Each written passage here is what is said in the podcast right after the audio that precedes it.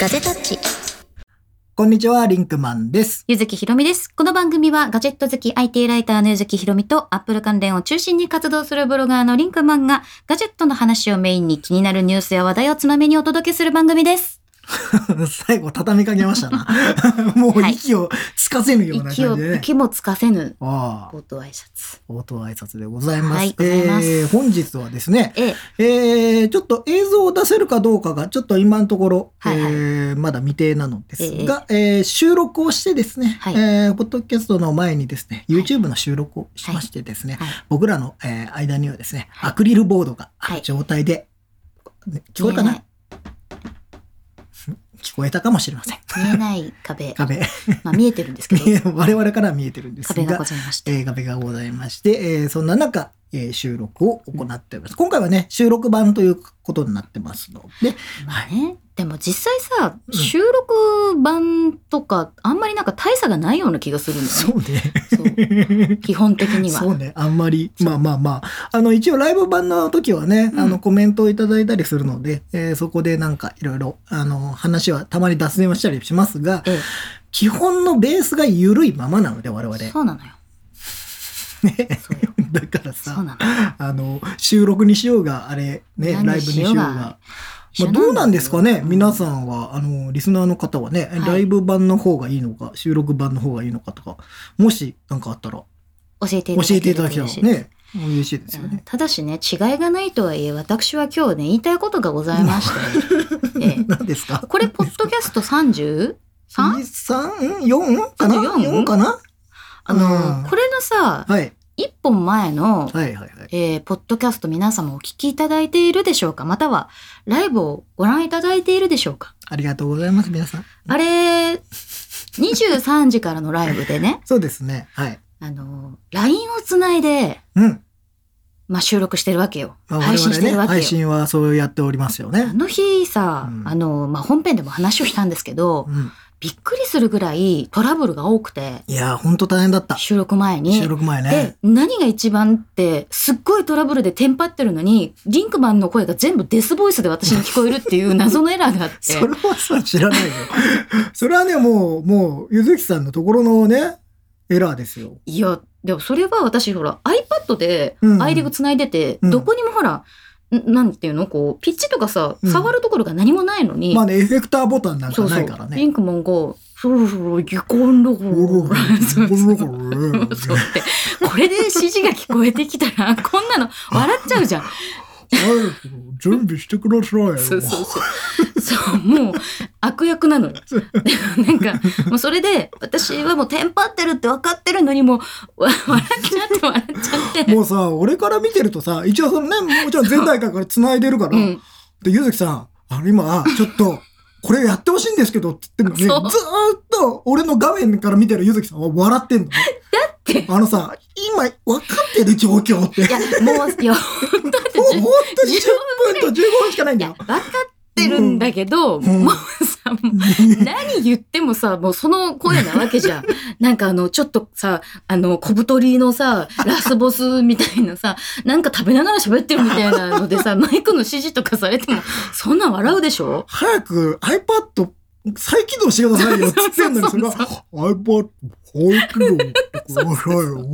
で、ごめん、ちょっと本当面白いから撮らせてって言って、リンクマンに喋らせて、音を取って、あのさ、撮ってる時間がねえんだっつってんだよ、こっちは。早くリセットしろって。そうそうそう。もう本当にさ、こっちはもうね、まあ、ちょっとセッティングが変わったってのもあるんですけど、それにしちゃ今回はすごくトラブルが多かったんそでね。う。それで、まあうん本番始まりましたと。リセットして、ねまあデスボイスも治ったわけ治よ。ったんですよ。で、まあ無事に始まりましたと。うん。そしたらさ、あのね、全然リンクマンが何言ってるか聞こえなくて、だからさ、それを調整がさ、実はそのデスボイス事件によってさ、検証できなかったんだよね、テストの段階でさ。普通はその音がどうやってこう私の耳に届いてるかとか、うん。要するにその私たち二人がうん。ネット上で会話してる音と、うん。そのリンクマンの方から YouTube にこう配送してる音とはさ別な別なんですよ。音なんですよ。うんで、あの、本当聞いてる人が違和感なかったよって言ってくれたので、だからこそ私今言うんだけど、あのね、3秒に1回ぐらい、1秒ぐらい空くの。リンクマンの言ってることが。なんかそれらしいですよ。そう。だから、例えば、ガジェット好き IT ライターの柚木ひろみとったと、うんガジェッタの伊賀ぐらいのことしか本当に聞こえなくて、俺はもうさ、あの、リスナーの方と一緒で、僕はずっとつ聞こえてる状態でそれ喋ってるから。だってリンクマンの方の卓から出してるんだもん。まあね。私の方に入ってる回線の音とはさ、ねうん別系統だからさ。別系統ですよ。うん。だからね僕はなんか気持ちよく喋りました。もうね、途中でリンクマンに電話しようかなと思ったんだよね。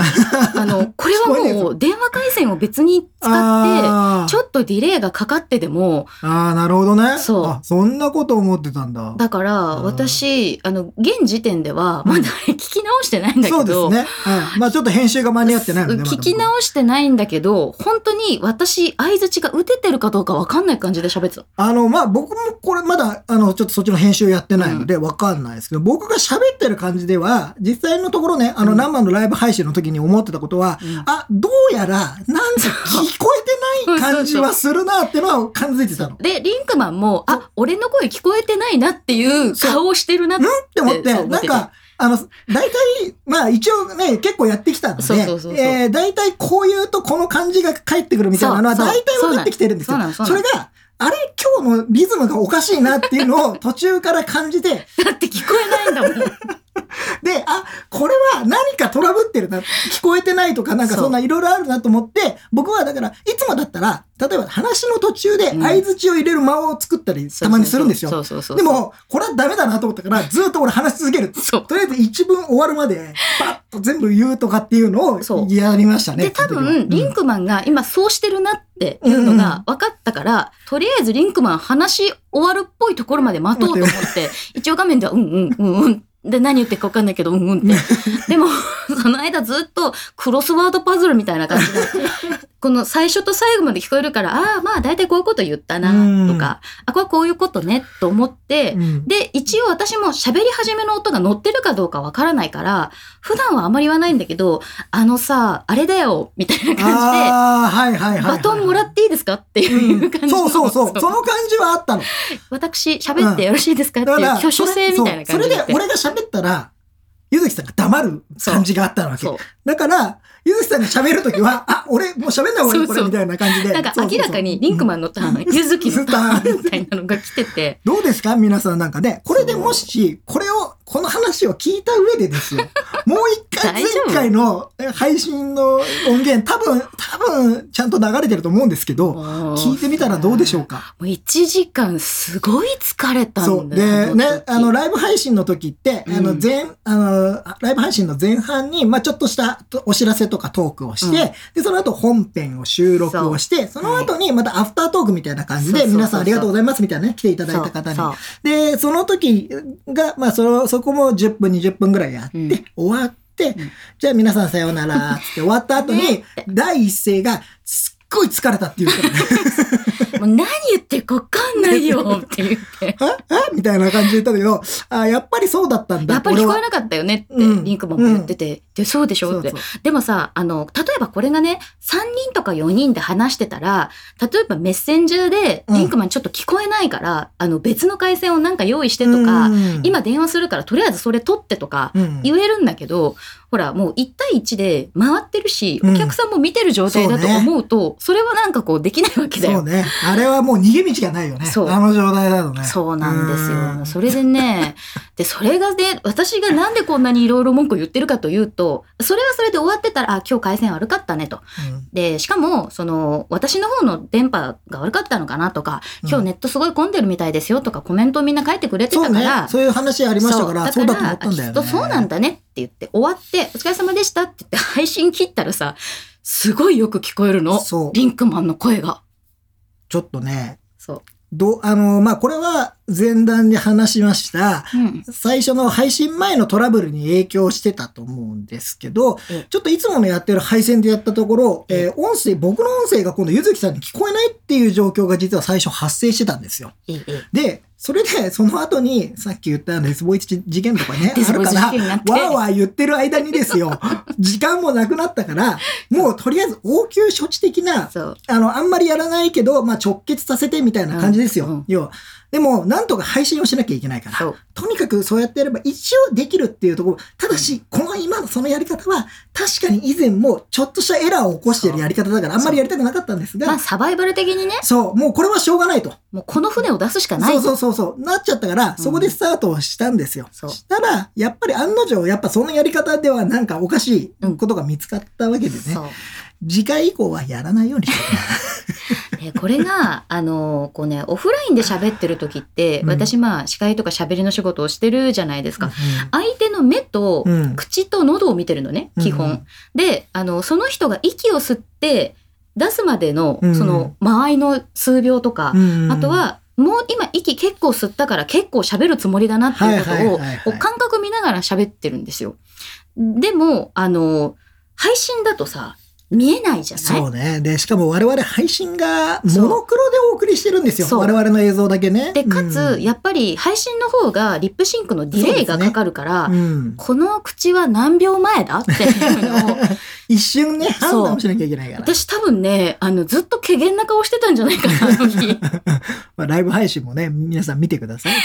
いや、でもね、うんあの、皆さんが面白かったって言ってくださって、いや、よかったですよね。助かったなと思いますよ。いや、もうよ本当よかったね。よかったよ。よかったね。もなんかそういうさ、こう、いろいろあるじゃん。歴史的放送事故みたいな。うん過去のさ、昭和のテレビ番組とかでもあるじゃない？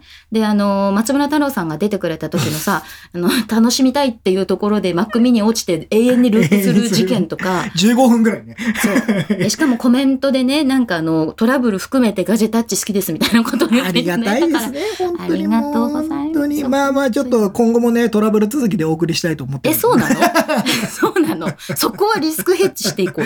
なんとかね、いや、僕も減らしたいんですけど、僕ね、あの、前もちらっと話した通りですね、あの、新しいことにどんどんこういうのをチャレンジしたくなる性分でです機ね。材をどんどん入れるしさ。もうさ、あ、今日はこれやってみようっていうのそをさ、本番でやるからさ。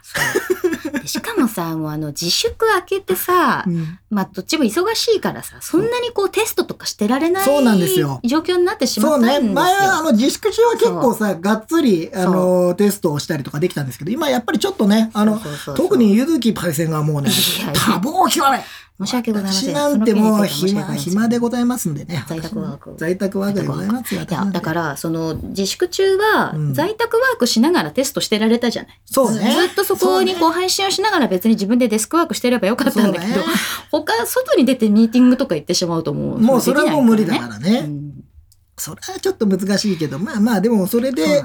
僕はね、そんなんにもめげずにですねすね。新しい機材を導入しえーどんどんそのテステストをせずにね、本番でぶっ込んでいくっていうね。そう。まだその船がちゃんと動くかどうかわからないのに山開拓し始めるみたいな、その無人島生活はどうなの？大丈夫なの？っていうさ。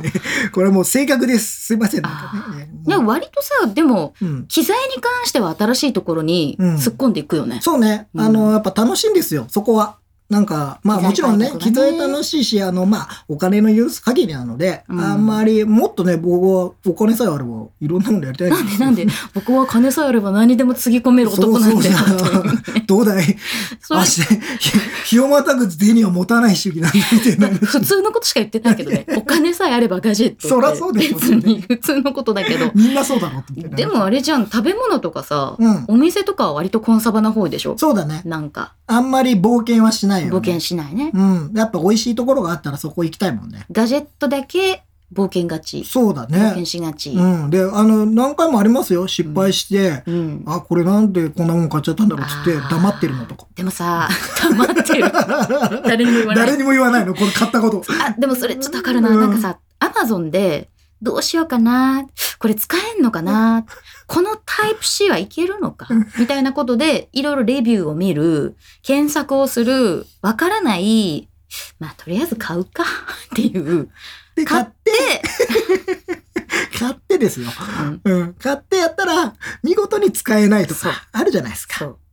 したら、スッとしまそった。そ れが、今せず、スッとしまう。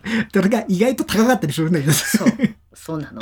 でも、なんかさ、その、一回それで検証したっていうことにより、うん。ちょっと気持ちは晴れるわけだよね。うん、そうね。まあほら、買ってないよりかはさ、そいいじゃない。本当にいいのか？いいのか？それはもっと調べればよかったじゃないじか。実験とか検証で知見を貯めるってみたらそうだけど、でもそれ使えなかったっていうブログ書いてくんないとね。それ書かないんだよね、俺も。そうなんか、いや、俺さ、それ、あの、ブロガーの人でちゃんとね、書かれる方いらっしゃると思うんですけど、僕なんで書かないかって言って別にうん何の意味もないです。もうその時点でがっかりしてるからね。もうね、忘れたいんです、そのがっかりを。なんでそのなんか、そのなんか自分に合わないワンピース買っちゃったもんやだ その事実、自分が失敗してしまったわけじゃないですか。ああ、なんか見極めにそ間違った。う。そう、そんなね、かっこ悪い俺をね、見せたくない。ダメだ俺は、俺は常に正しい機材を選んでるぜ。選んできたんだねっていうふうに虚勢を張ってるんですよね。これ実。はね。これもここで言ってたらあんまり意味がない。いやないいやここ、ここで聞いてる方だけにお知らせするとですねあ。そんな、リンクマンは常にガジェットの失敗を隠したい。いや、隠したい。やっぱり、これはね、ブロガーとしてあるまじき行為のような気もするけど。ダメだね。するけそどでもなんかちょっとやっぱさ、ちょっとやっぱ、ここで失敗するみたいなこと結構やってるんだよね。私失敗しないので、みたいな。そうそうそう。そういうところで押していきたい。押していきたい。失敗しない男。リンクマン。もうボロッボロだけどね。もう背中中傷だらけだけどねで。もなんか失敗したからこそっていうこともあるから、うん。いや、だから、こういう、うんあの、まあ、ブログではなかなか書くことないんですけど、こうやってね、ポッドキャストとか、はい YouTube を始めたことによって、いろんななんか、まあ、なんか出せるようになったかなと思いますよ。もうこの間失敗したっていうかさ、検証するために数千円使ったっていうのがさ、あの、うんソニーのうんアルファの、うんもう本当に原型みたいなさ、えっ、と、NEX5D X のやつね。かな？D かな？うん私がね、に2006年だと思うんだよね、多分。そんな前なんだね、あれね、よく考えても。あれね、タイに行くときにカメラ買い直そうと思って買ったから、2006年だと思うんだけど、その、画質をね、オンラインでお届けする画質をいい画質にしようということで、です何かしらカメラをっていう話だったんだけど、今ほら、自分でカメラを高画質化してオンラインで配信するっていうのが、まあ、界隈では若干こう流行ってるわけなんですけれども、流行ってますね私ですね、あの、ライターやったり取材やったり動画やったりしてますけれどもう、んはい。iPhone 一本で撮影を生きてきたわけですよ。うん。えですから、カメラがないのです。その2006年のうん。ソニーの NEX うアルファ降、カメラを買っていないのです。すごいでしょ？うん。すごいでしょ。いいのかな。まあいいです。まあまあ、それでね、iPhone で今までやってきたっていうこと。そうまあ、それは歴史ではありますけど。そうなんですけど、だからないからさ、うん。そしたらリンクマンが、その、うん。まあ、そのネックスをね、うん。とりあえず、まあ、できるかもしれないから、ウェブカムに。ウェブカムにしてみようと。で、それをやるのに、まあ、HDMI で排出できるようにしよう。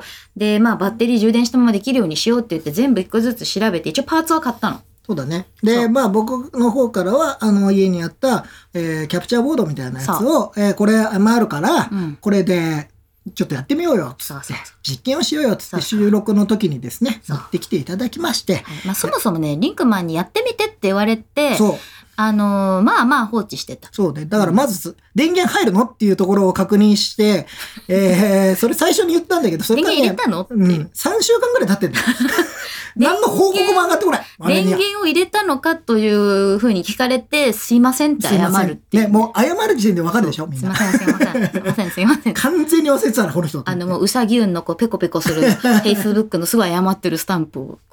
電源入ったって言われて、ごめんなさい、ごめんなさい。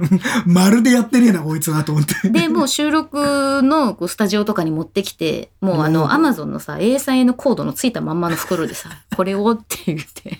開けてもねえのかよと思って。そのなんかね、あの、常時電源が入れられるようなさ、まあちょっとサードパーティー製なんで、あの、信頼性どうかを含めて、まあそういうの検証しようっていうやつよ。まあ見事にですね、うん。あの、ちょっと、えー、画質的にというよりかは、なんかいろいろメニューが出てしまったりそう、メニューを消すっていうことができなかったんだよね。なんかできなかったのそと、まあやっぱりちょっともう古いものなので、うーん、画質的にもちょっと、ひどいよ。まあカメラとしてはだから面白いわけですよ。その、こういう画質も含めてね。そうね。でもとはいえさ、もうね、うん15年ぐらいも前のカメラになるわけだからまさ。あ、それはしょうがないよね。今の iPhone とか iPad の方が、やっぱりもしかしたらいいかもしれないでよね。2006年だよ。2006年って iPhone が iPhone がないんじゃ。そう。ないんじゃな。ないんじゃん。ないんじゃな。そうよですね。だから、ああ、そうだね。そんな時代だね。2006年。結構、じゃあ、その時結構したんじゃないですか？あれ。いや、でもね、あれ5万8000円ぐらいだよあ、。安いんだうね。ん。一応確かミラーレスだったような気がするんですそうそう、そうなんだけど、でもほら、やっぱりソニーのそのアルファのシリーズってさ、まあ今はやっぱりそのちょっとハイエンドなモデルでいろいろ出てるけれども、最初はコンパクトに持ち歩けて、うん。まあ女性とかにも旅に持っていけるようなっていうのがちょっとコンセプトだったし、私ソニーのカメラをも売ってたことがあったから、おー、売り子さんやってたんですか？売り子さんっていうか、まあキャンペーンキャンペーンガールみたいな。そうそうそう、ソニーの。はいはいはい。あの、あれですよね。あの、量販店とかに入るね、そうそうそうそうそうはいはいはそうなのよ。うん実は、そのなんかクリスマス商戦でめちゃくちゃカメラ売ったよ。クリスマスだと売れるんだね、やっぱり3ね。桁ぐらい。おー、すごいですね。ソニーの、こう、衣装着てるんだけど、ああ、はいはいはいはソニー以外売ってた。い。うん。あれはしょうがないね。僕もあの、某ビッグカメラで働いてた時にですね、あの、よくそういう、あの、キャンペーンで、うん。メーカーさんのね、派遣の方が来られてね、はい。あの、お手伝いいただいて、うんあの、本当にその説は皆さんありがとうございました。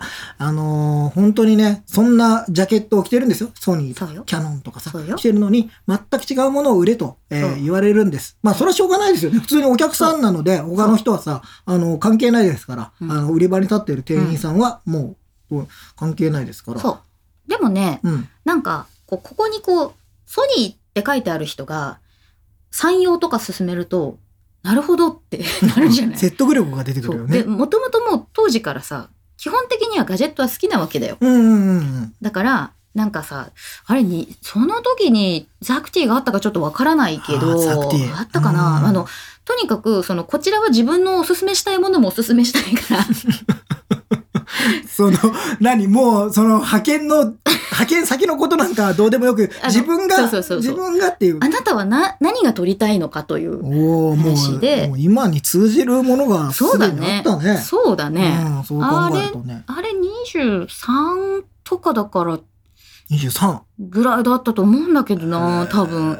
まあでもそれでさ、こう1ヶ月ぐらいやっぱりソニーのことを研修とかで学ぶんですよ、うんうん。ってね。そうですね。なんかありましたね。でもやっぱりその現地に着いたらお客様の対応になるからそのいろんなカメラのこととかさ他のメーカーさんに聞いたりとか、店員さんとかに聞いたりとかしててで私はとにかくアクセサリーを一緒に抱き合わせで買ってほしくておおそでの頃からだ、iPhone ケースみたいな話だね。そうなんだねあのカメラケースがないとやっぱりカメラはダメですよってすごい主張して。うわーなんかすごいね、その話、ね。そう言われればそうだ。いね iPhone ケース、今もうピンときたよ、だって。や本当だ。アクセサリーを買わせたいなんてさ、普通の派遣人の人はないよ。だってさ傷つくじゃない？ええ。ちょっと つきますよ。レンズとか。そうね、レンズ、まあ、ほらレンズの保護ガラスとかさ、まあまあうんフィルター含めてさ、まあそこら辺まではまあいいですよ。だって安い買い物じゃないから、うんそれにアクセサリーさ数千出してでもさ純正のケースしっかり買って保護してさ、旅で持っていくとか大体みんな目的があってカメラを買うわけじゃん。うん。でなんかまあ運動会とかさ、うんそういうのに持ってくんだったら砂利とかに落落とすかもしれないじゃん。でそしたらやっぱりちょっと対衝撃のケースあった方がいいですよねみたいなことになるでしすょごいね。もうやっぱもういい、もうその頃から形成されてたんだね。そういえばそうだったなんか、そうだ。そうやって余計なものを売りつける。余計なものっていうか必要なものしか売ってない。失言を、失言を言ってた。失言です。そうなんだね。ああ、そうやって。私はでもね、富士フイルムのおデジカメとか使ってたね。えーだからそのサイバーショットと、はいはいはいあとソニーの、違う違う違う、富士フイルムのなんだっけ？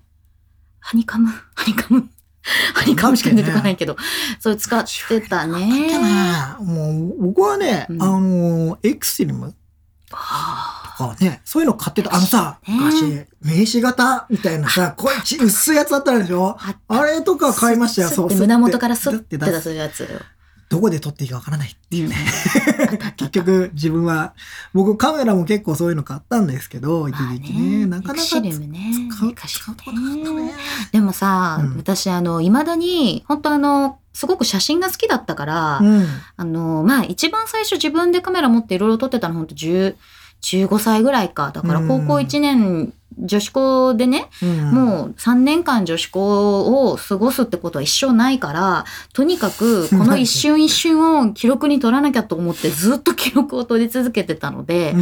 フィルムカメラで撮った写真がいっぱいあるけれども、それ以降の300万画素前後のデジタルカメラの時代に、うん。フィルムカメラを併用しなかったことはとても後悔してる。おー。だそうか、フでィルム。300万画素そうねカメラの、もうデータももう読めないし。読めない。今となってさ、それ開けたところでさ、うわ、こんなんそうなんだ。だし、印刷をさ、したやつもさ、まあ当時のインクとかでもちょっとまあ、もうねこそう。もうね。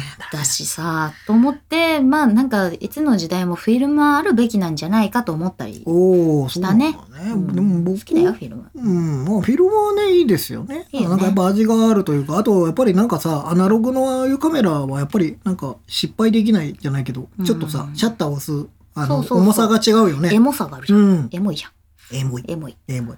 僕もね、最近ですよ。でも、あの、いっぱいそのさっき言ったようにね、カメラを買ったんですけど、何撮っていいかわかんない。っていう人続きまして。でも最近僕、あの、まあ、これ動画もね、動画で使ってるカメラは α7 III、えー、なんですけど。で、さらにね、レンズもいいものを使ってますよ正直言って。ね高画質高画質。どうですか？皆さん。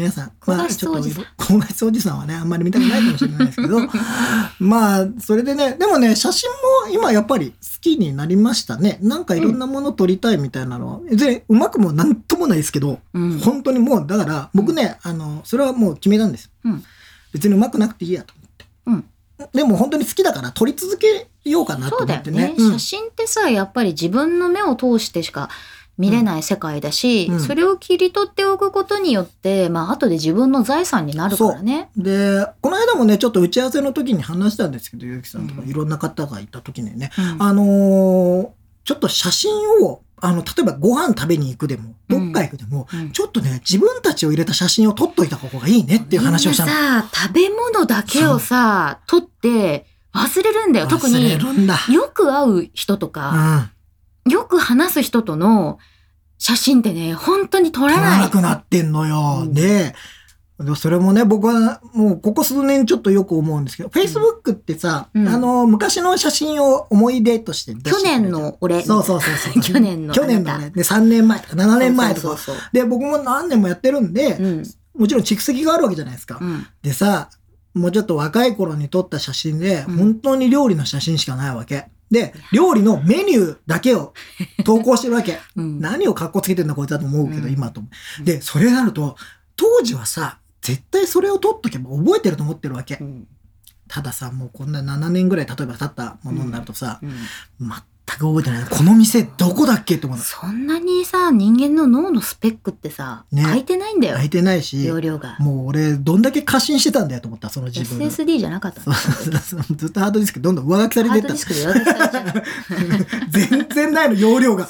だからどんどん上書きされてってるから、うん。すごく美味しそうなものを撮ってたりするわけ。うん。俺が。うん。あ、いいとこ行ったんだな。で、どこ？ここっていジオう。タグは？ジオタグはないのか。で、それで、あの、例えばミールとかで投稿してたら、うんなんとか探せたりするわ見け。るね。うん。ただ、したらもうそのお店はもうなくなってたりとか、あるわ。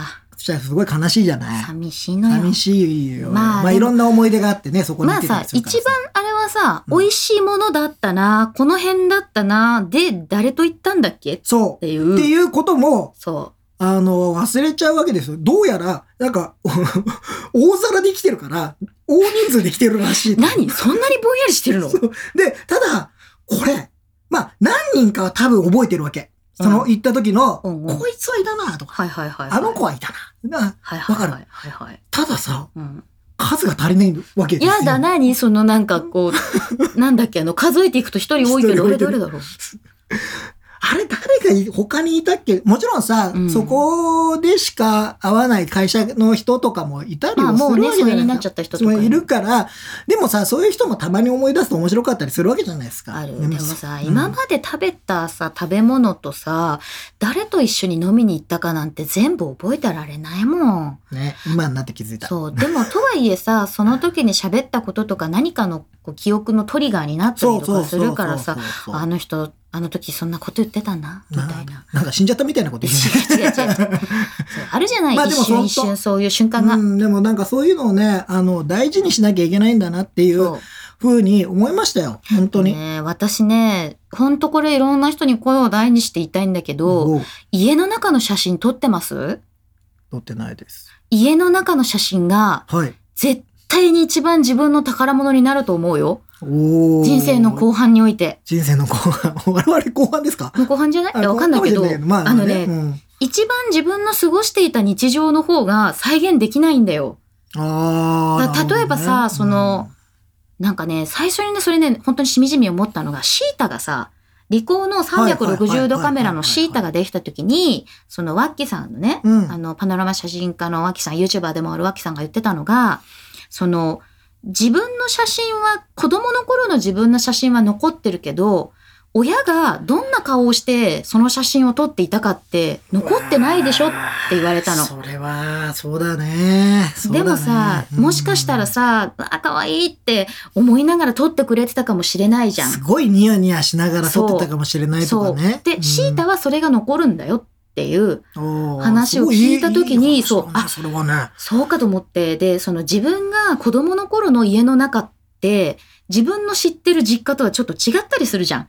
この時はテレビがこうだった、ステレオがこうだったな、ソファーがこうだったな、カーバリが違ったな、とかさ、記憶の中にぼんやりとあるけど、でもその時の記憶ってさ、鮮明には思い出せないし、うん家族がその時どのぐらいの年齢で、どんな表情でどんな服を着てそこにいたかっていうことが、私一番すごい財産になると思うんだよね。でもそれはすごく説得力があるというか、あの、まあ今、僕の話で言うと、まあ実家、うちの実家はまだあるんですよ。もちろんあるんですが、リフォーム、もう10年ぐらい前かな。うんもうリフォームしたんですよ。もう古かったからね。うん家自体がう。んずっとうちの、あの、祖父の代からもある家だから。そううん、だから、えーで、リフォームしたんですよ。で、リフォームして新しくなったじゃないですか。で、そのもう綺麗になって、本当よかったね、みたいな感じ。ね。で、そうするとですね、あっという間にですね、昔の家の記憶がなくなるんです。これはびっくりしたね。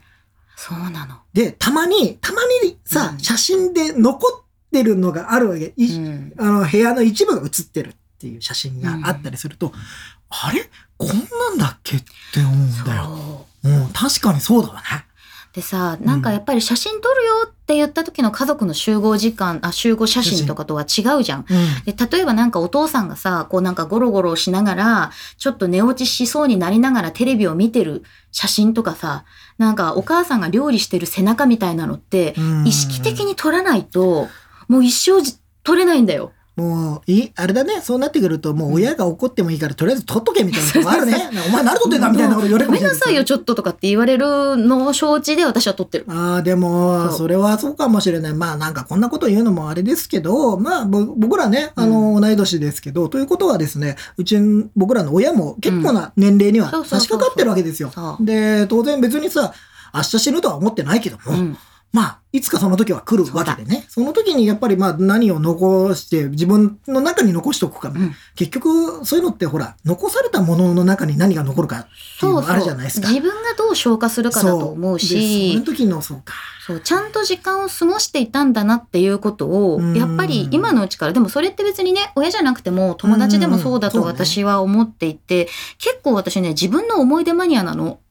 自分の思い出までそうだってさだねもうさ、15歳の時からさ、ああ、そうか。もうこの瞬間はもう帰ってこないからと思って記録し続けてるってだいぶ変態じゃん？変態。分かってるんだよ。そう、そうなんだけど、その GoPro とかも一番最初に興味を持ったのは、もう GoPro ってさ、置いてることをみんなが忘れるの。で、そこで普通に話し始めるじゃん。うんうんですごいどうでもいい話とかをしてるじゃん。それを1年後とかに見ると めちゃくちゃ面白かったりとかして、ああ、バカな話してんなとか、あ、まだこの時はこの子とこの子結婚してなかったわとかさ。ああ、そういうことがあるわけだ。付き合ってないじゃんみたいなことがあったりとかして、まあおみ面白かったりするのよでも、そういう、その、何気ない一瞬の積み重ねが基本的には人を作ってるじゃん。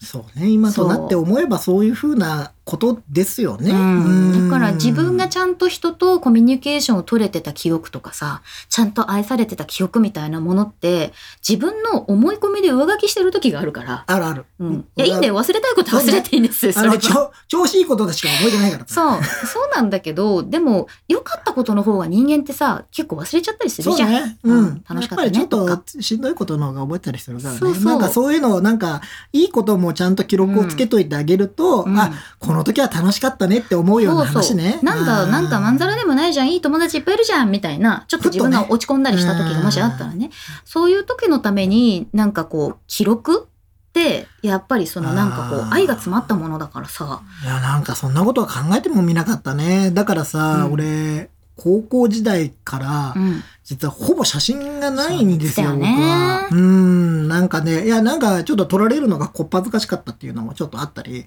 なんかととんがってんがってんですよね。とんがってた本当にめんどくせえやつだなって今ツンツンしとっ。めんどくせえなと友。達になれんわ。なんかさ、なんかあるんですよ。ねそういうのなんかさ、まあね俺も今、今思えばさ、うんほんとみんなと普通に写真撮ってさ、っていう方が、あの、大人になった時にやっぱり、もううんあの、くだらない話ってさ、例えばさ、うんあの、友達と、久々に会った友達とさ、するとさ、喋るじゃないですか。うんまた同じ話してんのかっていうふうに周りから見たら。でもさ、そういうのってさ、まあ、その思い出があるから喋るわけじゃん。で、そのトリガーって、あの、年々少なくなってくるわけですよ。そ の話、だから、全く同じ話しかしなくなってくるん自分の記憶領域も減っていくそう。だから毎回会うたんびに、あの時の、あの時の話っていうのが出てきちゃうんだけど、それがもし、例えばさ、じゃあ、その、同窓会じゃないにせよさ、うんなんか、懐かしい仲間と会う時に会っさ、た時にね。ちょっとさ、うん iPad にさ、昔の写真を入れといてさ、そうそうそうそうでやればさ、また違う話ができたりとか、みんなの記憶が蘇ったりとかするかもしれないね。そうだからさ、もうこの時すごいなんかこう、大雨が降ってさ、とか、うん大雨が降ってみんなで濡れながらラーメン食べに行ったよねみたいなことって、まあ忘れたりするわけよ。そうねう。ん。まあ、あの、普通に人生生きていく上で別にそんなに重要なシーンでもなかったりするからね。だから本当に、でも私、あの、写真だけじゃないからね、ノートにも全部書いてあるからね。だからね、ちょっとこじらせてたんですよね。やこちっぱねらせてはいた。あの、でもね、多分だけど、アウトプットして記録しておくことが好きで、うんで、それをこう読み返すことも好きなんだよね。うんこの時私こんなこと考えてたんだとか、うんこの時こんなことあったんだっていうことをする見るのが好きで、でも日記じゃないんだよ。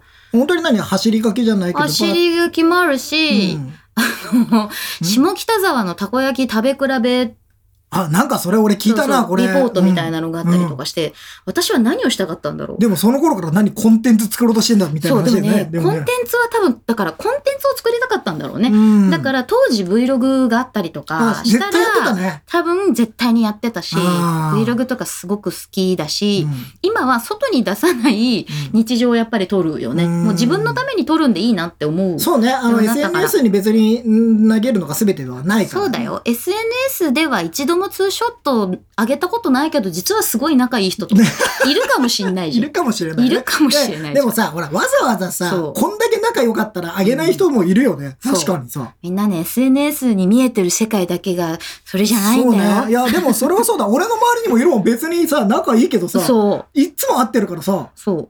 それこそさ、ゆずきさんと僕の写真だって出てこないでしょ？上げたことない。ないでしょ？ないないない。もうこれガジェタッチで写ってるからさ、別にそんなにでもさ、それこそさ、みんなでよく集まってる時にしょっちゅういますからねと。そういう意味ではね。なんでそんな嫌そうな感じでしょっちゅそううじゃないよ。しょっちゅういるじゃないですか。でも、打ち合わせも含めてまあ一緒に飲んだりとかしてるけど、でも確かにさ、あげないよね。ウェイ撮ろうぜみたいなことになは、ならないからさ。まあならないし、この先もならないだろうね。なんでそんな話 なんですか？なんか、なんか俺やりましたっけ？なんか。言い方、なんか言い方、言い方。言い方なんだよな。ちょいちょいトゲが。でもさ、俺ちょっと今これでさ、話しててさ、思い、思ったことがあるんですよ。あの、僕のこれ勝手なイメージでね、ええ、僕、ゆずきさんのことを最初に見たときは、あ、うんこの人はすごいキラキラした人で、そういう、えーそういう、なんて言うんだろうな。まあ、もちろんさ、アイドルをやってたわけじゃないですか。で、芸能界にいたわけじゃないですか。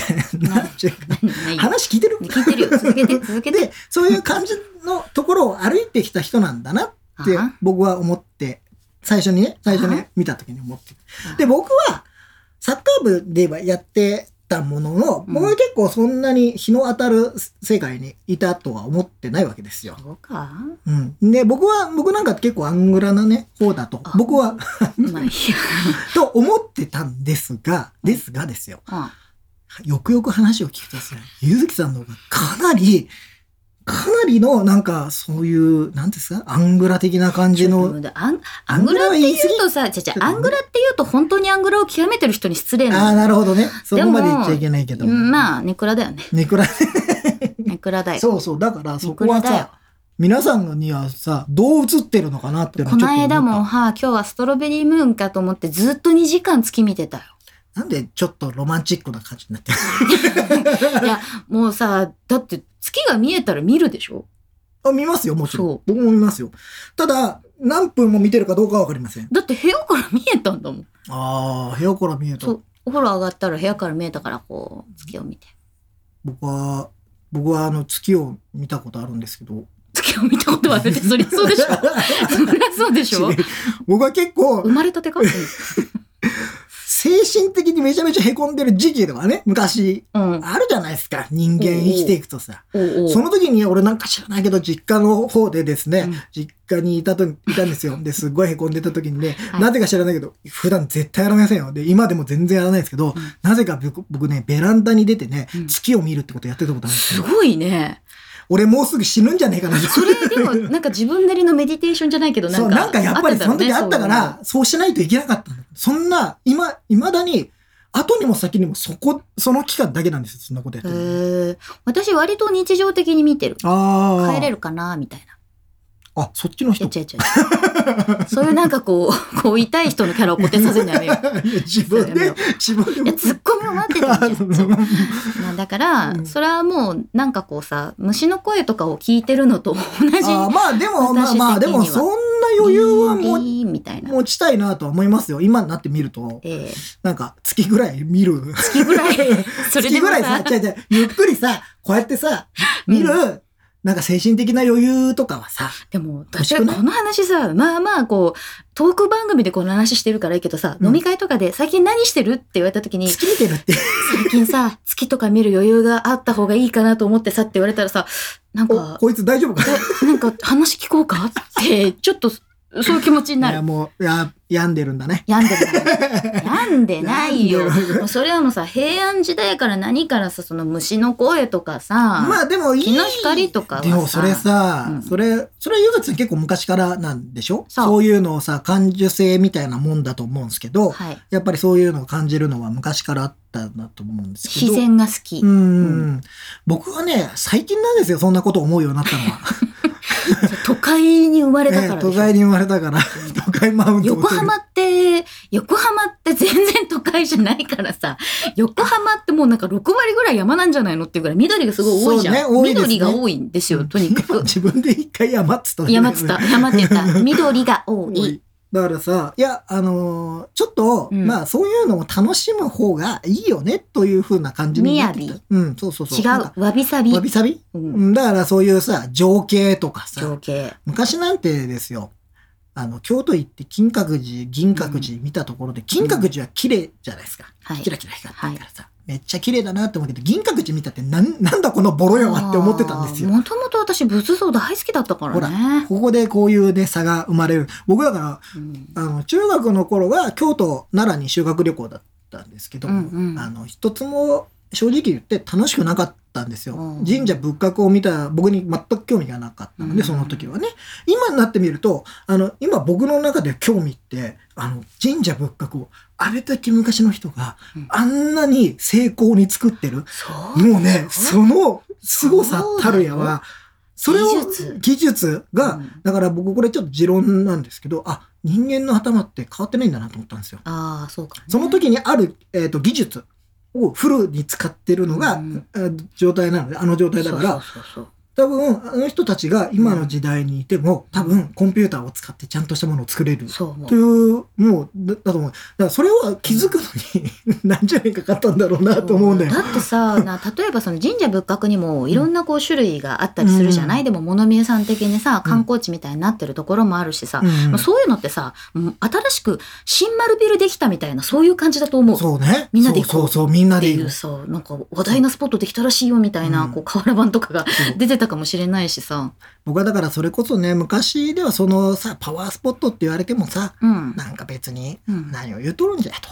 何を取るんじゃと。思ったんですが、まあ別にパワースポットを僕が信じてる信じてないの話以前に、あ、昔の人がいろんな思いを持ってこれを作ったんだなって思うことが、そううん、よ、なんか、そそれをみんながパワースポットみたいなことを言ってるんだったら、あ、話的には納得そうするなっていう気持ち感じはする。が集まってるね、うん、そうそう自分がここいい場所だなと思ったら多分そこがパワーススポットなだよなんんだね。うんだと思う。ね。それは近所の、あの、あの、お地蔵さんでもいいのかもしれないですよね。そうそうそうそういう意味で本当ねまあ母母の影響もあるとは思うけど私が最初に神社とか仏閣に興味持ったの10歳とかだからね。ああ、すごいね。やっぱそれはちょっと、あの、英才教育ですよ。まあ、でも歴史も好きだしそのまあなんだろうその俳句とかさあー和歌とかそういう、まあ、平安なり鎌倉なり、まあ、戦国時代とかもすごい好きだし、うん、でかつやっぱりその修学旅行とかに行ったら、まあ、奈良も京都も行くから、うん、だからやっぱり奈良の仏像のこう曲線の方がいいなと思いながらこう見てたりとかっていう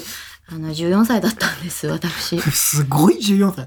いや僕いるよ全いや、然。いるとは思うけど、全然いるかどうかは俺はよくわからない。これはちょっと皆さんどでもなんそうだね、うん当時よりは今の方が共感ししてくれる友達を見つけやすい、ねだってしかもツイッターとかもあるしさあとなんか歴女とかさいろいろこう言われるようになったけど、昔はさ私好きですとはあまりこう言えなかったよね。うん。まあまあまあ。そういうのはあった。まあ人に言ってっていう趣味でもないし、うん。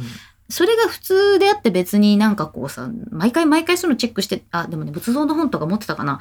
あの こじらせておるわこじらせてるあのねわ基本図鑑が好きなの。あ生まれて初めて買ってもらったのは水木しげる妖怪図鑑だけど。ー 図鑑だ。図鑑。図鑑と辞書が好きなの。ああ、やっぱ変わってるね。みんなウィキペディアとか好きでしょ？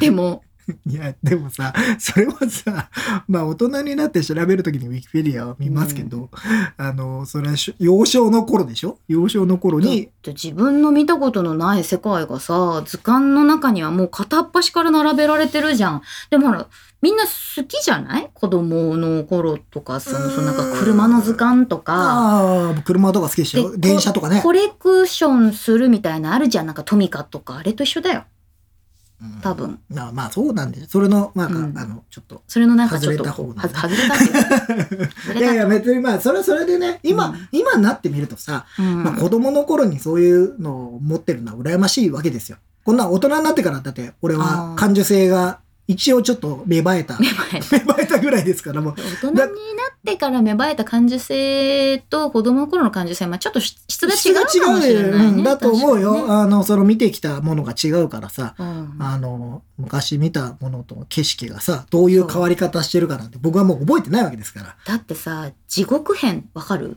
地獄編。物語でうさ、ん。物資がさそのうん。要するにこう見たものしか作れない、うん。その絵描きとかがさそのまあ話皆さん知ってるかもしれないけどリアルな情景を描かなきゃいけなくって、まあ、自分の家族を犠牲にしてしまうみたいな話があるんだけどさ。それをこうなんか中学校ぐらいの時に読んだりしてさうん。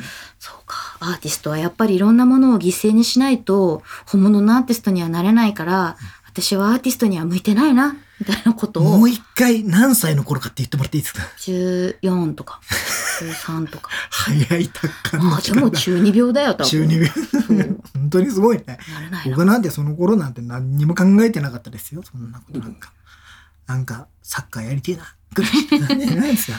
遊ぶことしか考えてない。暇だったんだよ多分うんで、うんいっぱい本を読むと、うんそこからほら知識を得るからさそこの中でこうそれこそクロスワードパズルじゃないけど、思考のこう、積み重ねをしていくしかないじゃん。経験値がないから。うん。で経験値があれば、まあ、こんなことにはなり得ないとか、うんこの選択肢はファンタジーだってなるけど、それがないから、割とこう、本の中で見たものをさ、そのまま、うん、きっとそうなんだなってしてる、まあ、若干痛い子だったかな。そうだね、うん。だいぶ痛い子だったね。だいぶ痛い子だったかな。まあ、今も変わんないですけど そうですね。実は本当に痛い子だと思いますそうですねって言わないでくる。誰か救ってやるとでも思ったお。ひどい。でもさ、なんか私痛い子なんですって言って盛り上げられる方が辛いよね。そうね。そう。それはそう。あの、もうそれは20代で終わっとこう。もういいんだ。もういいんだ。そんな。ちょっと痛い子なんですって言って、なんかこう天然を演じるみたいな。なんかあのさゆずきさん最近番組後半になるとちょいちょい毒づいてくる。毒じゃないよ。毒というかなんかちょっとねあ我々に気づきを与えてくれるような。何？その、そのなんかちょっとセミナーみたいな言い方するの？いやいやいやなんかさええ。なんか最近いや面白いなと思ってます。僕は僕は好きですよ。そういう そういう感じはすごく好きですよ僕は。ほんとよく喋るよね。喋るね。よく喋るよ。よく喋るよ。よく喋るのよ、この番組。で。この番組でさ、まあ、なあれ前も言ったっけな、前の番組で言った言っ、た。ゆずきさんがね、うん。こんなにば喋る番組はなかなかないよっていう話をしてるんですよ。で、確かに聞き返すとさ、うん。僕は編集したりするんで聞き返して、ゆずきさんはなんかまあその、あの、アップされたものをさ、はい。もう一回聞くと。急にさ、うんわしよく喋ってるなっていうメッセージ。そうそうそうそう。よく喋ってるな。ええ、喋ってますよ。なぜか毎回こう感想が千鳥になるってそうそうそうそうそうなんだよね。いや、本当に喋ってする。ごい喋ってるこの人っね。て。客観的に見たらね、ゆずきひろみを客観的に見たら、すごい喋ってる。どんなにカーソルを先に進めてもずっと私が喋ってる。なんかさ、それだとさ、俺が喋ってないみたいに聞こえるけど、俺もまあまあ喋ってるんだよ、俺。この番組。もうちょっと喋っていいよ。喋ってるよ。もうちょっと喋って。ねいいんじゃない？俺、まあまあ喋ってるでしょ。まあまあまあ。まあまあ俺も喋ってるよ。でもこれ二人の番組で、リクマがまあまあ喋ってなかったら、感じ悪いでしょ。そ 俺ずっと聞き役になってる。俺もうじゃあ首じゃん、そんなの。そうだよ。いやいや、そうなんですよ。だから、うんいや、本当だまあ、僕らほら、もともとうんラジオが好きで、まあ。ポッドキャストやりたいなって僕が思ってて、うんで、まあ、じゃあ、ゆずきさんさ。そうやらされてるんです 言い方だよ。やよら。されてるやっぱさやらされ、ち。ゃんとさ、ちゃんとさ、やろうよ。ちゃんとし、ちゃんとやってますよい。やうん、で、ほら、ラジオから来たからさ、うんそういえばさ、俺また思い出しちゃったんだけどさ、うんあの、この間も、ナインティナインのオールナイトニッポンをね、そう。最近ずっとこもう、の話を。この話よ。もう、持ちきり。もう、やっぱ俺の中で、うんラジオ熱がちょっと再燃再してんのよ。でしょ？それはさなんかもうさ、中学校の時にさ、見ていたアニメを見てさそうい、やみたいなことだか？ら。うん、いや、もう本当に、ちょっとね、ラジオのあれがね、うん。でもうだからもう俺、ポッドキャスト今楽しくてしょうがないの。うん。本当にこれ喋ってんのが。そうなんだ。めちゃくちゃ楽しいのよ、これは。もうさ、なんかそのリンクマンが言ってるさ、ん。締めのね、セリフをね、まあ、もともとガジェタッチも冒頭と最後はちゃんとした方がいいよっていうことで、うん。まあいろいろこう考えて、で初回から聞くと初回の、まあ、ちょっとね、まあちょっとずるっと始まってるんだけど、その目立たずあなたに寄り添いたいというのは、話をしてる中で生まれてそうるそうそう。なんかそう、第1回目の最後の方になんか僕がちらっとそんなようなことを言ったのを、ゆずきさんがまとめたんですよって。言ってで、最初はなんか、本当それでいいのかと思いながらも、うん。まあなんとなく、まあもう正確に合ってるんでね。うんうんなんか、ちょっと聞き心地も個人的には良くなってきたなと思ってるんですが、ですが、ですが、まだやりたいことがある。はい。うん。えっ、と、まあこれをね、なんで番組中に言うんだっていう話もあるんですが、ま あ皆さんお付き合いいただければと思うんですけど、あのー、ナインティナインのオールナイトニッポンって、まあ、うん。バッと喋ってて、最後の、えーえーまあ、いわゆる5分ぐらいかな、になると、まあ、エンディングトークなわけですよ。で、エンディングトークで、まず、えーお知らせを入れてね、まあ、メール、えー今度のメール、ネタに対するメールアドレスはこちらとか。言った後に、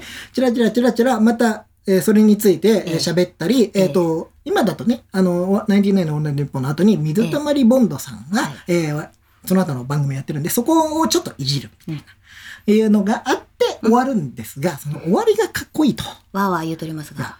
お時間で。お時間ですすさようならという、それが、ある瞬間、パーンって始まるんですそよ。うなんだよね。で、ねスタッと、もう多分、その時間って1秒か2秒ぐらいなのよ。そのわーわー言っております。お時間です。さようならまでが、その短い期間、その終わり方が、俺がずっと、かっこいい。それをさ、リンクマンがさ、あれやりたい、あれやりたい。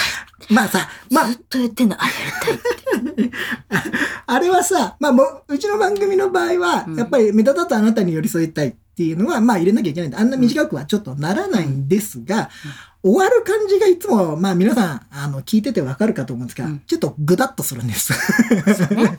終わる？終わる？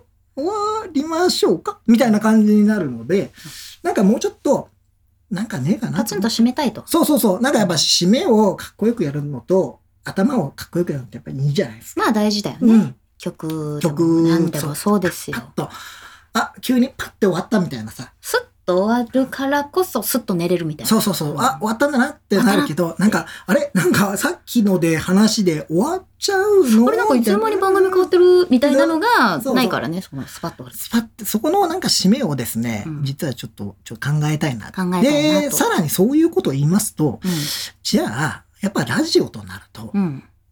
最後ね、それこそオールナイトニッポンは、その、えーわーわー言うと歌いります。そうになっちゃった。うんね歌いそうになっちゃった。ねわーわー言うとります。お時間です。さようならの後に音楽が流れて、カットインですそれ。で、さって、パッて流れて、そこもまたかっこいいと。うん かっこいいばっかり言ってるね。ね、なんかこう、ちょっとあのセッションめちゃくちゃ良かったっていう、ライブハウス帰りにこう、ずーっと喋っってる。もう、ギター少年みたいにな。もうずーっと、もうこれなんか本当俺なんかさ、あれは子供の頃に戻った感覚。うんなんか本当に、いやー、かっ。あの、でもなんかあの感じってさ、8時だよ、全員集合じゃないけど、うん。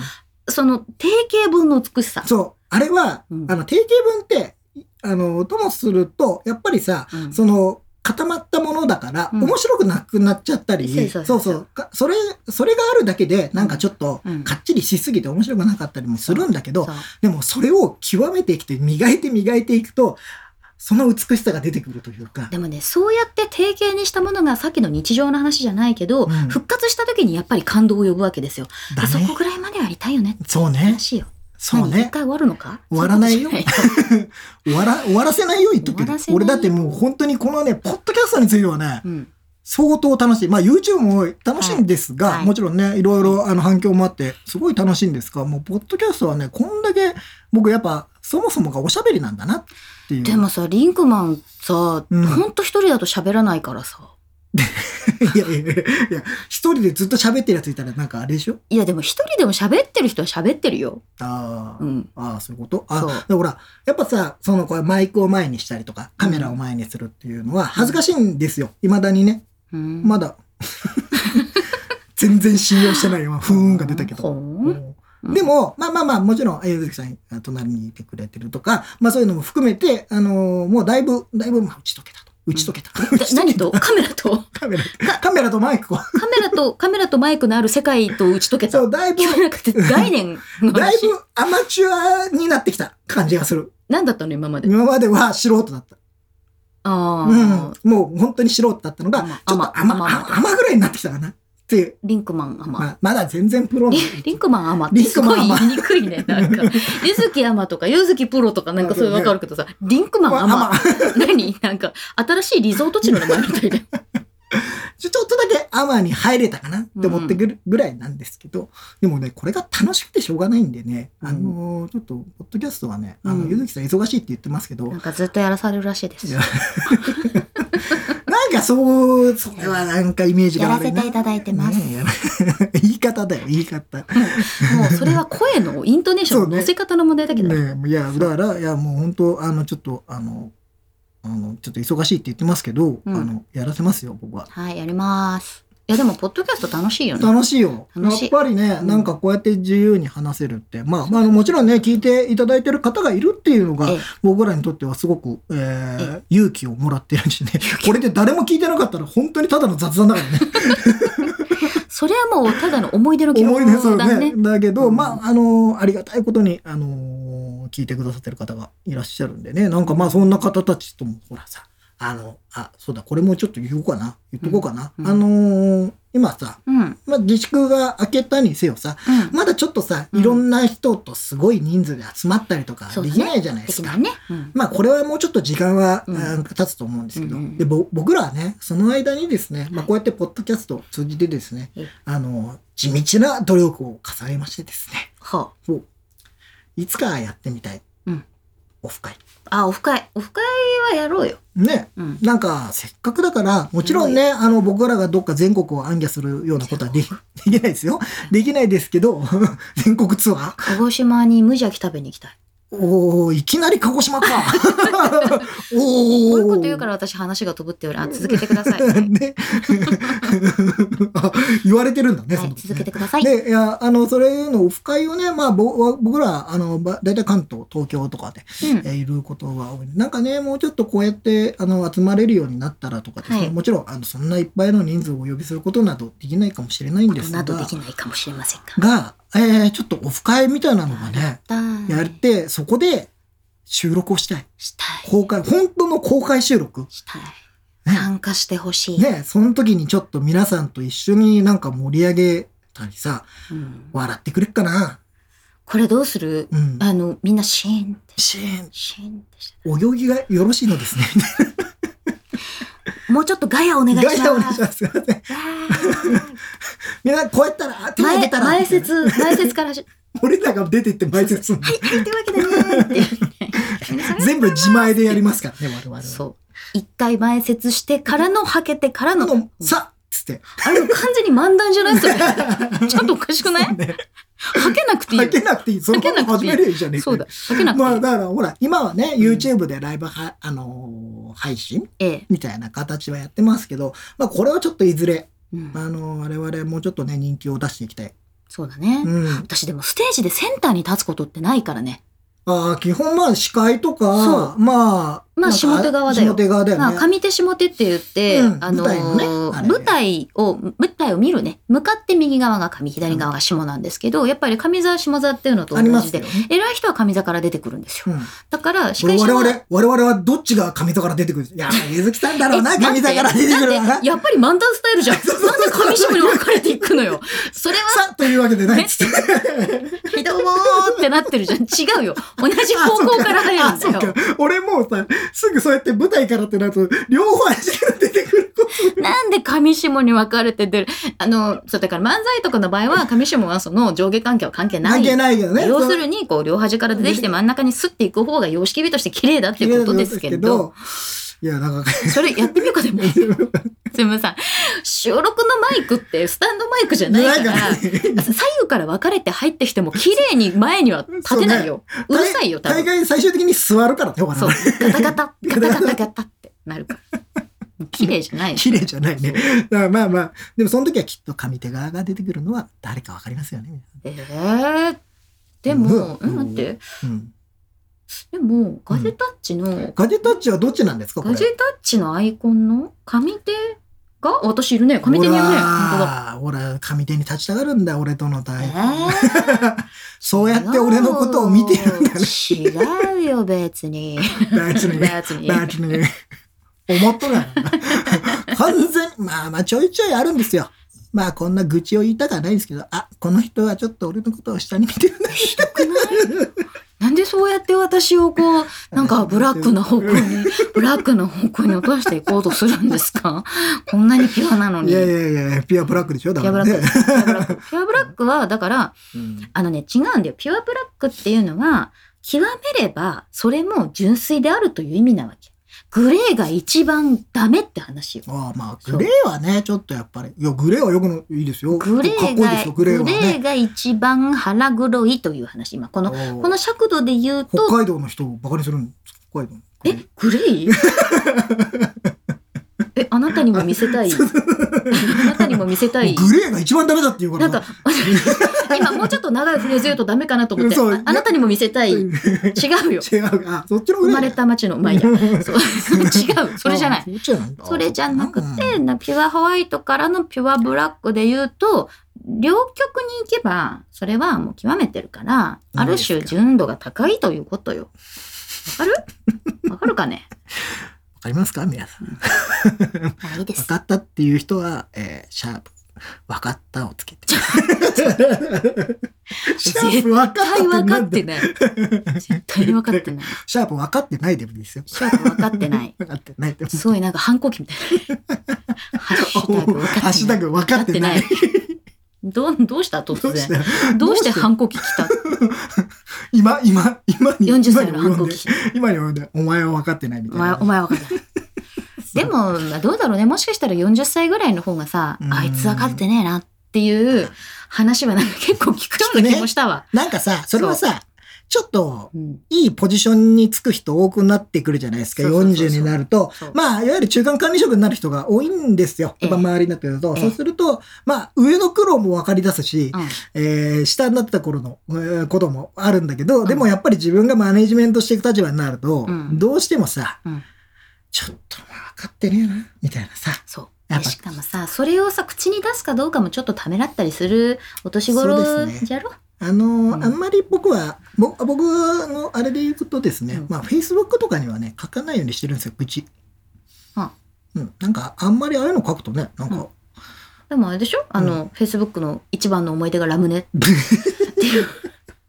そう、なんかあの、一年のさ、ハイライトが出るじゃん、その年末とかにさ、あの、そこでさ、こおいん、おい、泣いていいか。普通はみんなほら、友達とこうやって飲んだ、食べたみたいになるけど、リンクマンそういうの全然投稿しないから、一年のハイライトで出てくるのが、なんかコンビニの新作のラムネの写真に一番いいねがついてて、今年の一番の思い出はこれですって言って、Facebook にダーンみたいな感じで、ラムネ俺、俺人気ねえなと思ったもんね。自分が投稿しないからだよ。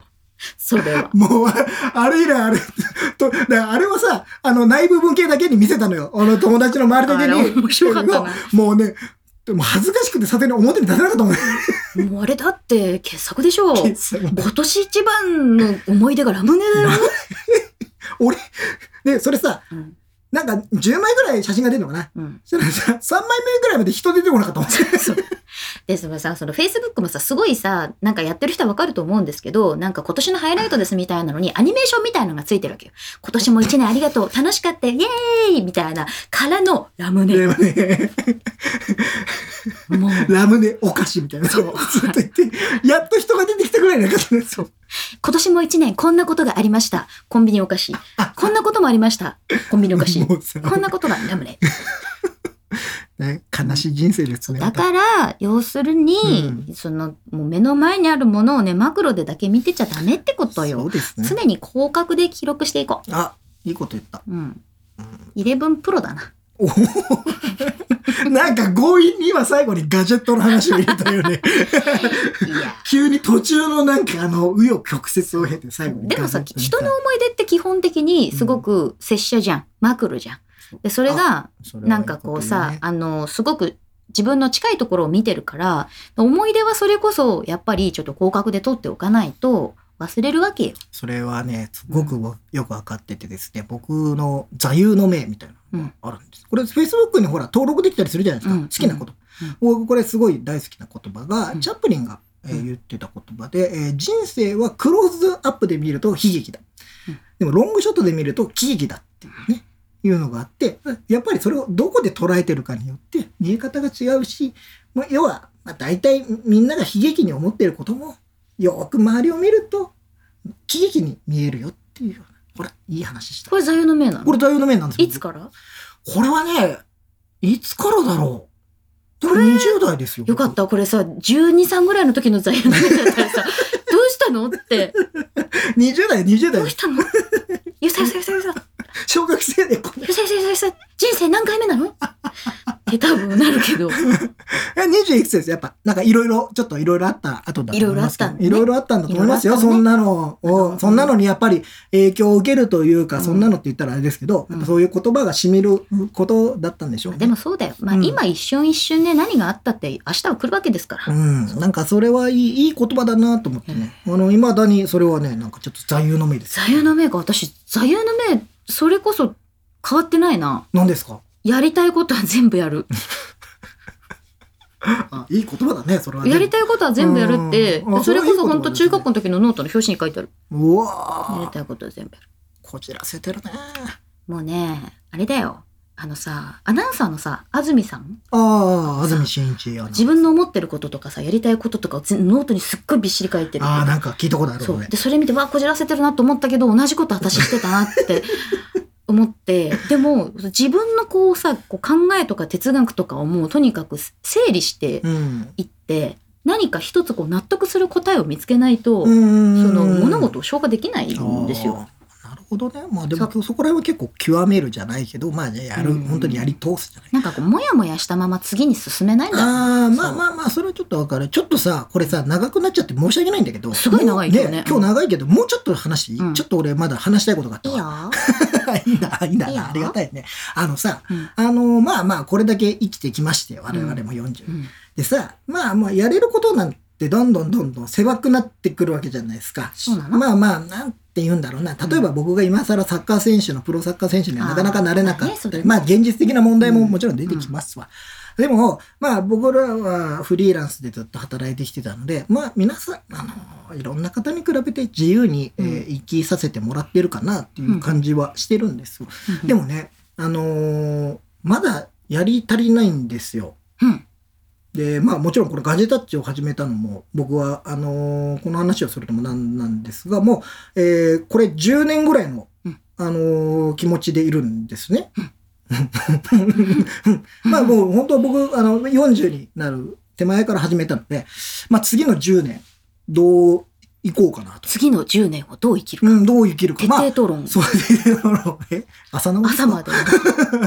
いや、あの、やっぱちょっと考えるようになって、もちろん、だから次の10年ってことは、多分、これもうその先もなんですよ。10 years か。うん。次の10年ってことは、次50じゃないですか。うんで、50、で、50から新しいことやるかもしれないですよ。もちろん。うん。でも、まあ、それはもう、この40の多分あれがうん、相当大きいなと、僕の中ではちょっと思ってたので、うんまあ、えっ、と、リンクマンっていうね、ブログを始めたのが、もう、およそ10年ぐらい経つんですけど、うんうんうんうんで、ねまあ、大体その10年が、サイクルがええ終わろうとしている時に、ちょっとやっぱりちょっと新しいことを始めたいなと思って、はい今これを始めたんですよ。で10聞いてる、聞いてる、聞いてますよ。で10年。で、で、なんか、その感覚ってないですか？その40とか、要は次の、もちろんさ、これさ、えー、もちろん2、3年で状況が変わったりってことも完全にあり得る話ではあると思うのね。もちろん、あの、例えばさ、こんなコロナのさ、うん、話が出てくるなんていうのは思ってもみなかったか誰もら、思ってない。誰も思ってないじゃない？うん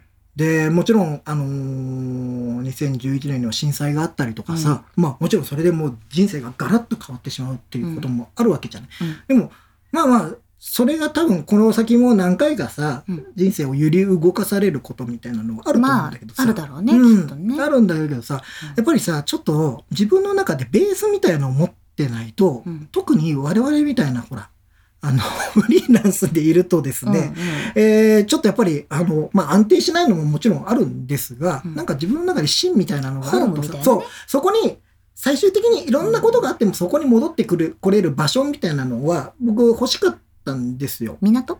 港？港？どっかに、そこまで遠く行かないよ。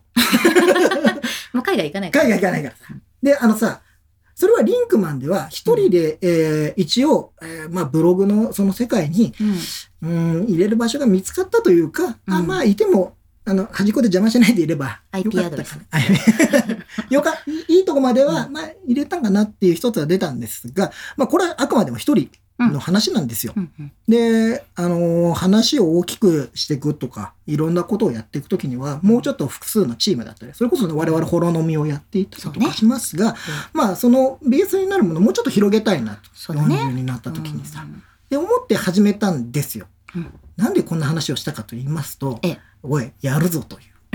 みんな聞いてるかい。我々の世代の皆さんにもちょっと、あれ、言っときたいかなと思ったんですよ。そうね。うん。うん。なんかまだやりますよ、我々。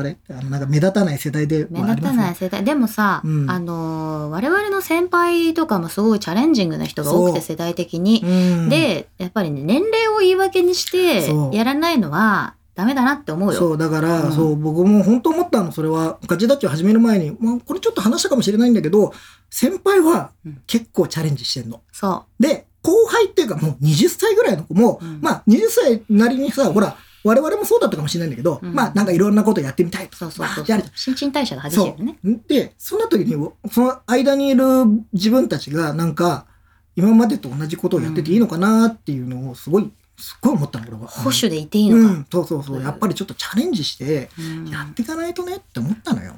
そうだね、うん。だそういう意味では私はそのやってること自体は変わってないんだけどやっぱり表現は変えないとと思いましたよ。だってうん私喋らない司会者だからね基本。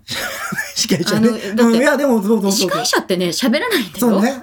自分のことは喋らずに人に喋らせるのが仕事だだしから俺、それも、それで言うとさ、うん。アナウンサーの人がなんか言ってたんだけどさ、自分が喋らないことがうん。一番いい状態っていうさそうだよ、それは、あ、なるほどね、とだってイ。ンタビューだってそうだもの。その、うん一つ質問をしたことに対して相手がたくさん喋ってくれるのが成功だし、うん。そのゲストの人に見せ場を作るのが仕事だから。自分は喋らないよ。で、それが、うん。究極の理想形なんですっていう話を聞いたときに、あ、それもすごい生き方だし、うん。その極め方もすごい美しいなと思ったときに、まあでもほら、我々も、うん、なんかそういうなんかさ、極めるじゃないですけど、うん。なんか、ちょっとやらないとね、まあもうあれだよ。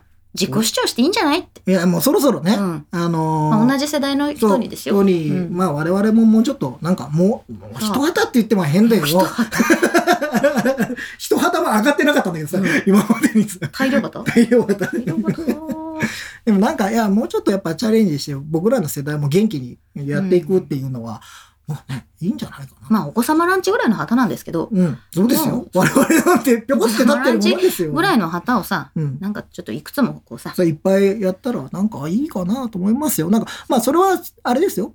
それぞれの場所でうんっていう、もうそれぞれの場所で咲くみたいなことそうですそうそうですよ。いい話ですね。いい話ですね。いい話話ですね。いい話ですかいい話でいいんですか？うん、いいんだな。うん。いや、でもなんか、なんか、せっかくだからね、やっていこうかなと思ったので、このガジェタッチをやってるんですよ。うん。なのでね、あのー引き続きね、あの、皆さん、まあ、同年代の方も、えー上の方もそうだと思うんですけど、まあ、年下の方もね、うん。あの、なんか、ちょっとなんかしらのきっかけに、なんか、こいつらもやるんだから、じゃあ、ちょっとね、そう。本当そう。で私、うん。あのやりたいことは全部やるってさっき言ったけど、もっとねベースのところで言うと明日死ぬかもしれないから。あ、それはあるね。明日死ぬかもしれないから言いたいことは全部言うしやりたいことは全部やるっていうのが、うん、まあ、基本なんねですよ。だってそのさもうそういうここれが好きあなたが好きこういうことがやりたいみたいなこととかさ、うん。やっておけばよかったっていうのをさ今の際で思い出してもさもう誰も責任取ってくれないから。そうね。そういや、本当ですよ。それは本当にそうだと思いますよ。そうだし自分の脳の中にあることをとにかくアウトプットしたりとか、形に残しておかないとそれをもう誰も再現できないから。そうね。もう自分しかないから、まあだからこうやって、あのー僕がこうやって YouTube とか、うんこうやってポッドキャストに出るのも、うんえー、一応、自分が、あの生きた証じゃないんですが。遺言？じゃないですよ。遺言これ遺言じゃない。でも、あ、こうやって、でもこうやって残しとけば、うん。例えば Google さんが生きている、あのー存在している、る。うん存在している間は残ったりするわけじゃないですか。ね。誰に見られるかわからないですけど、でもそうやって、ね。それこそさっき言ってたさ、うん。デジタルで残し、残しておくとか、いろんな今までのことを残しておくっていうのの一つにはなるのかなと思うの。もうんあるんです。そんな思いもありですね。だからなんか、今さ、こうやってポッドキャストは簡単に配信できるようになったしさ、うんなんかいろんな人がいろんな話をするっていうのも面白いよね。いいよね、うんいろんな人の声が残るっていうのはすごくいいこそうとだと思いますそうそう。それがなんかさ、うん誰かの、うん誰かたった一人のなんか、な、なんかい希望にもなったりさ。まあそうやってうん声のメディアは誰かに寄り添うことができると思うから私も好きなんだけど、だからこそ目立たずあなたに寄り添いたいということですよ。お、あ、これで終わればよかったんだ。そう。これでバツこれで今で、お相手はまで言ってくれればさ、そう、まあ、そこ、まあ、そうそうだね。こういうことだ。こういうことだよ。そういうことだ。我々ちょっと急すぎるけど、話の盛り上がりで、もうこれ完全に、あれ尺足りないって 聞いてる方が、うん、うん、うん、59分か？みたいな、そういう、あ、時報って、地方みたいな感じだったけど、あ、でもそうね、ティロリな、その地方じゃない。ここじゃないの。それはポテト誠なる分かった、ポテトった。まあそんな話をしていますけど、ちょっと長くなりましたが、ええ今回はこんな感じでいかがでしたでしょうか？次回までには綺麗な締めを考えられてたらいいなと。そうね、はいちょっとやりましょうかね。考えましょうかね。はいというわけで、目立たずあなたに寄り添いたいガジェタッティお送りしたのはゆずきひろみと、リンクマンでした。また聞いてください。バイバイ。